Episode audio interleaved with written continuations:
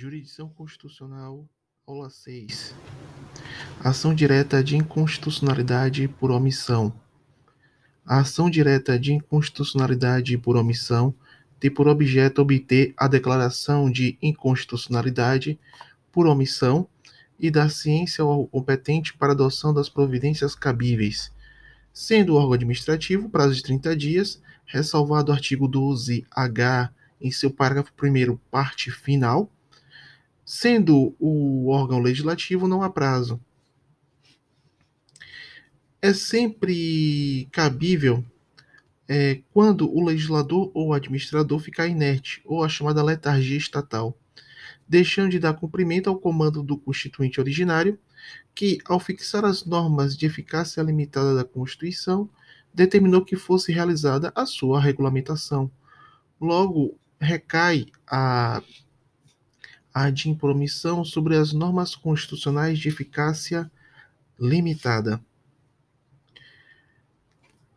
Destaca-se o artigo 103, parágrafo 2 da Constituição Federal, declarada a inconstitucionalidade por omissão é, de medida para tornar efetiva a norma constitucional, será dada ciência ao poder competente para adoção das providências necessárias e, em se tratando de órgão administrativo, fazê-lo em 30 dias, mais uma vez, a, a observação quanto ao parágrafo 1, parte final do 12H, em que será é, excepcionalmente dado pelo tribunal um prazo razoável em face da excepcionalidade do interesse público envolvido.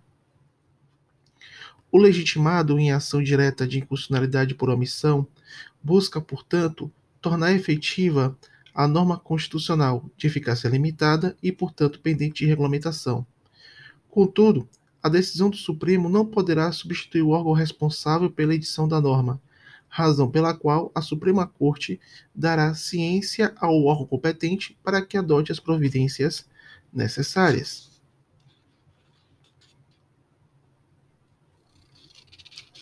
Quanto aos efeitos da decisão, esta tem caráter obrigatório ou mandamental.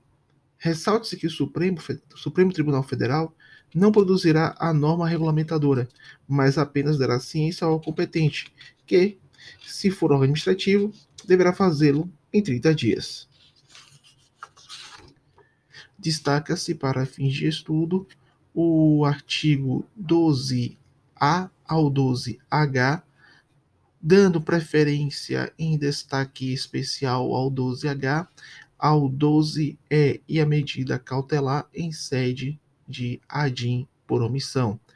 Lembrando que a omissão ela pode ser total ou pode ser omissão parcial. Por fim, cabe lembrar sobre a ação declaratória de constitucionalidade, também chamada de ADC ou ADCOM.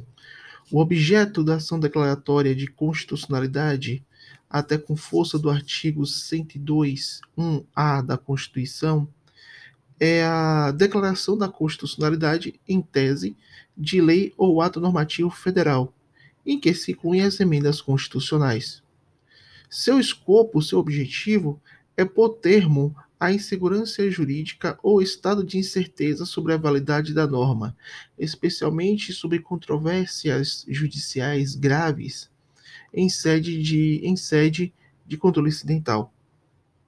Transforma-se assim a presunção relativa de constitucionalidade em absoluta, obstando o controle difuso. É requisito essencial, conforme o artigo 14, inciso 3 da Lei 9868-99, a demonstração da controvérsia jurídica.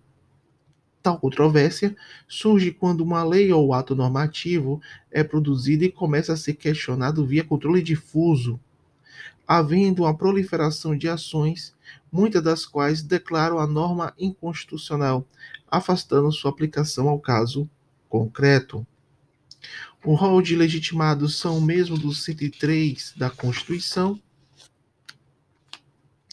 E quanto aos efeitos na ação declaratória, a decisão em sede de ADECOM ou de ADC é irrecorrível, ressalvada a interposição de embargos declaratórios, não podendo igualmente ser objeto de ação rescisória. Quando declarada a constitucionalidade, o efeito será sempre ex tunc. Lembrando que ao declarar inconstitucionalidade, em regra, o efeito também será ex tunc. Contudo, tendo em vista as razões de segurança jurídica ou de excepcional interesse social, poderá o Supremo Tribunal Federal, por maioria de dois terços de seus membros, restringir os efeitos daquela declaração ou decidir que ela só tem eficácia a partir do seu trânsito em julgado, concedendo a seu efeito ex nunc, ou de outro momento que venha a ser fixado. É a determinada modulação, é a denominada, perdão, a modulação dos efeitos da decisão.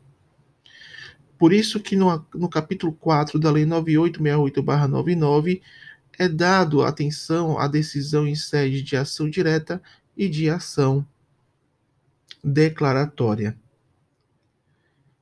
Também destaca-se, nesse sentido, o artigo 22 da Lei 9868-99, que, conforme já foi mencionado, a decisão sobre a constitucionalidade ou inconstitucionalidade da lei ou do ato normativo somente será tomada por pelo menos seis ministros, maioria absoluta, e dediquei presentes na sessão o mínimo é, de oito, conforme a própria lei já mencionada nas, nas aulas anteriores.